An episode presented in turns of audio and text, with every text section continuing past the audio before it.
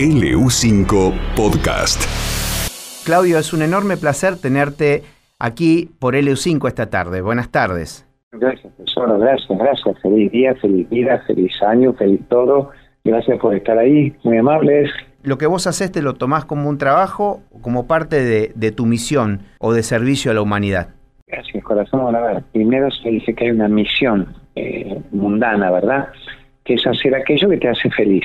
Y cuando descubrís aquello para lo cual tenés talento, para lo cual tenés capacidad, que te hace genuinamente feliz, hacelo urgentemente para que el cuerpo incluso no se enferme y no venga la frustración de haber deseado poner en práctica algo y no estar haciéndolo. O sea que si vos descubrís tu talento, esos dones que la vida te ha dado, los aplicás al servicio de la humanidad, venimos hermosamente bien.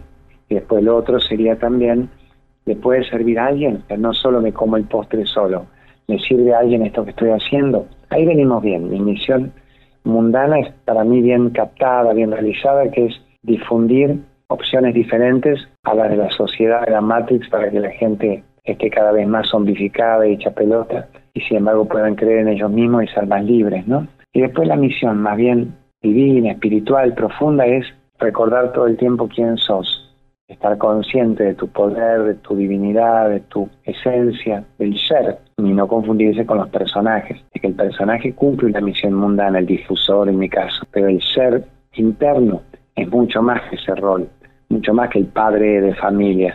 Sos el que vos sos interpretando una serie de roles que más vale que sean dignos, positivos y elevados para que tu paso por el planeta haya justificado la evolución, ¿no? Hiciste apasionar a muchas generaciones por la mitología y yo te quiero preguntar, eh, ¿cuánto crees en la existencia real de cada uno de esos seres que imaginaron los griegos, que imaginaron los romanos como cuna de nuestra civilización, pero ¿cuánto hay de real en eso? ¿O es solamente un cuento? Todo mito viste, viene del griego, mitos, lo que se te dijo, lo que se te implantó, lo que se te contó que era posible, que era imposible, que era necesario, que era conveniente, y ese mito queda en la mente de la gente generación tras generación. Entonces por eso la frase muy linda es mitifiquen, quítese los mitos, qué cosas yo puedo modificar en mi vida, qué cosas yo tendría que potenciar, que desarrollar. Así que la mitología ha sido positiva pero todo mito está hecho para que vos lo cambies y lo modifiques. Es como la frase de las profecías. Dice, las profecías están hechas para no ser cumplidas. Es decir, usted vive una vida tal que todo lo que le hubieran profetizado no tenga nada que ver con su realidad. Es como decir, che, eh, fui a un muchacho, tarotista o alguien que haga mancias y me contó un panorama muy feo de lo que va a venir.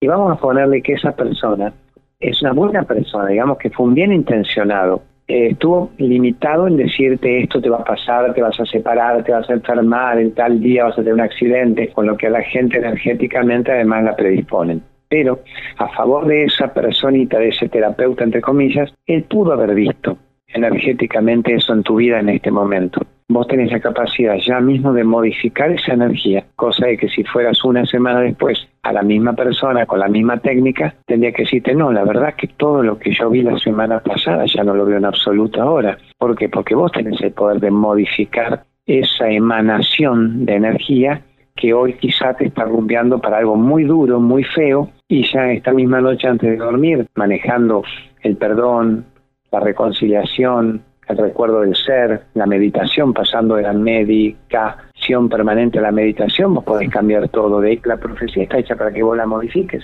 ¿Le va a pasar esto? No, hace algo para que no te pase. Si obviamente no despertaras y estuvieras dormido, todo tendería a sucederte de ese modo, ¿verdad? ¿Cuál es tu mito favorito, preferido? No tengo uno preferido. Acuérdate que yo me crié con la mitología eh, basada específicamente en la Ilíada y en la Odisea, en las obras de Homero, ¿no?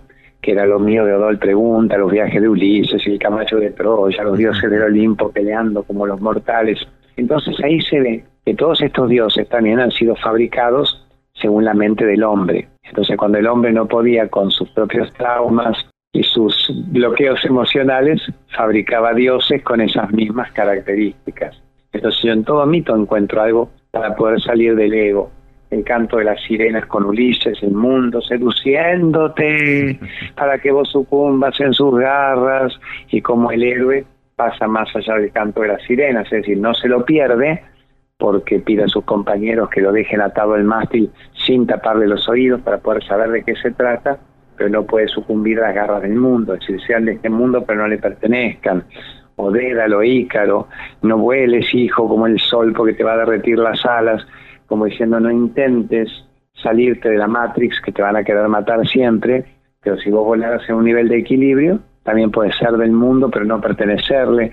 Entonces yo siempre los voy llevando a la parte espiritual práctica mía, ¿entendés? ¿Qué significan los ángeles en nuestra vida? ¿Existen presencias angélicas en nuestra vida?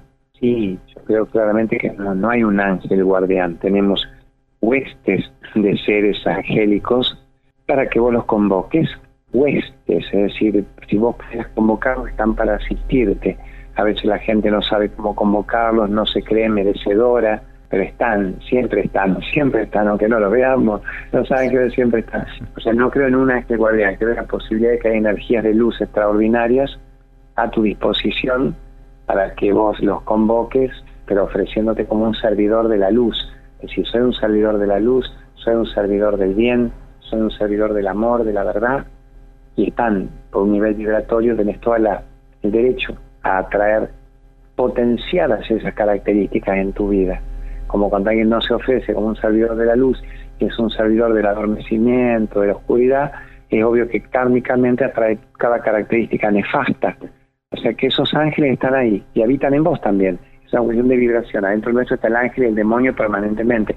¿Quién va ganando la pulseada en el día de hoy, no? Estamos y estamos muy felices y muchas gracias Claudio María Domínguez y toda la luz para vos, la buena onda y el cariño con el que siempre nos convidás con estos temas tan difíciles de que tratar, pero que en tu voz se hacen eh, más sencillos y llevaderos.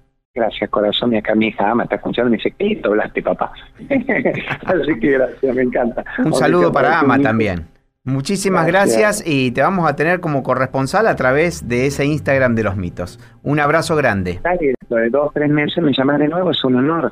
Yo voy y vengo, pero cada dos meses tampoco ser figurita repetida. Ojalá tomes esos tips de tres minutos que a vos te van a encantar, además para tu audiencia vas a ver que están bien narrados, es como hacerle simple y práctica la mitología y la espiritualidad a la gente. Muy para vos, muy es tu programa, te digo que es tu programa eso.